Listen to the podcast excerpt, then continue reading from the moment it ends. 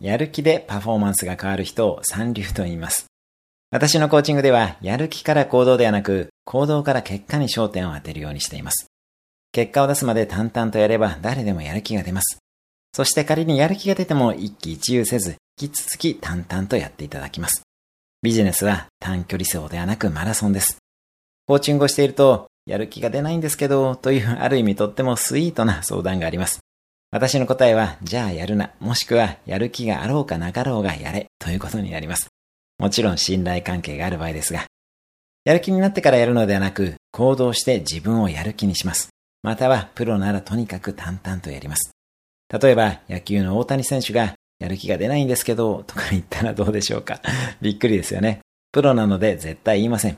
プロフェッショナルというのは職業的なという意味なので、お金をもらっている方は全員プロです。まずは淡々とやります。特に面白さがわからない仕事ほど、まずは全力でやります。それでも3ヶ月ぐらいから半年、頑張っても面白くないと思うならば、移動、転職、起業を考えればいいです。経営者ならば違う事業に取り組みます。まずはプロとして淡々ととにかくやりましょう。以上です。毎日1分で人生は変わる。三宅宏之でした。